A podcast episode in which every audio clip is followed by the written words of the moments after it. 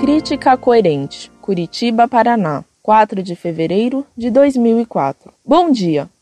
Infelizmente, encontrei no site de vocês muitas críticas a outras religiões. Cada pessoa tem o direito de acreditar no que quer. Nenhum ser humano pode distinguir o que é certo do que é errado. Somente Deus sabe discernir. Somos muito incapazes, perto do Senhor, para ficarmos falando ou criticando outras pessoas. Aliás, isso é um grande pecado. Como podem fazer uma matéria de como evitar tal religião? Ah, somente cegos para acreditar que existe apenas uma verdade. Aliás, existe sim, mas infelizmente nem eu nem vocês sabem da verdade. Obrigada pelo espaço.